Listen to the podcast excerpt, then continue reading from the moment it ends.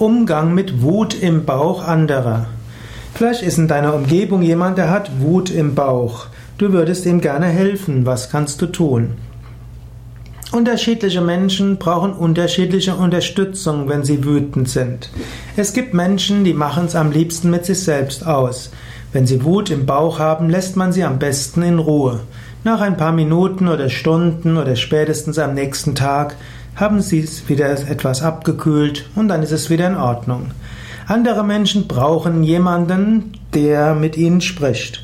Sie wollen reden und sie brauchen jemanden, der zuhört.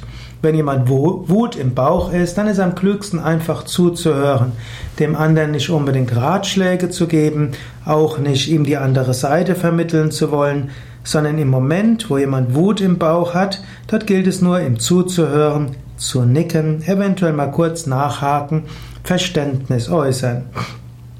Dritte Möglichkeit ist, jemand hat Wut im Bauch und zwar aus guten Gründen, er braucht jetzt deine Unterstützung. Eventuell muss jetzt schnell etwas geändert werden, eventuell muss man schnell aktiv werden.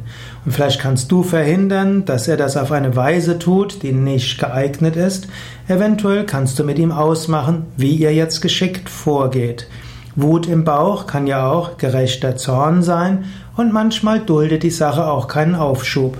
Aber wenn du selbst nicht so wütend bist, kannst du vielleicht dem anderen besser helfen, als wenn er es alleine machen würde.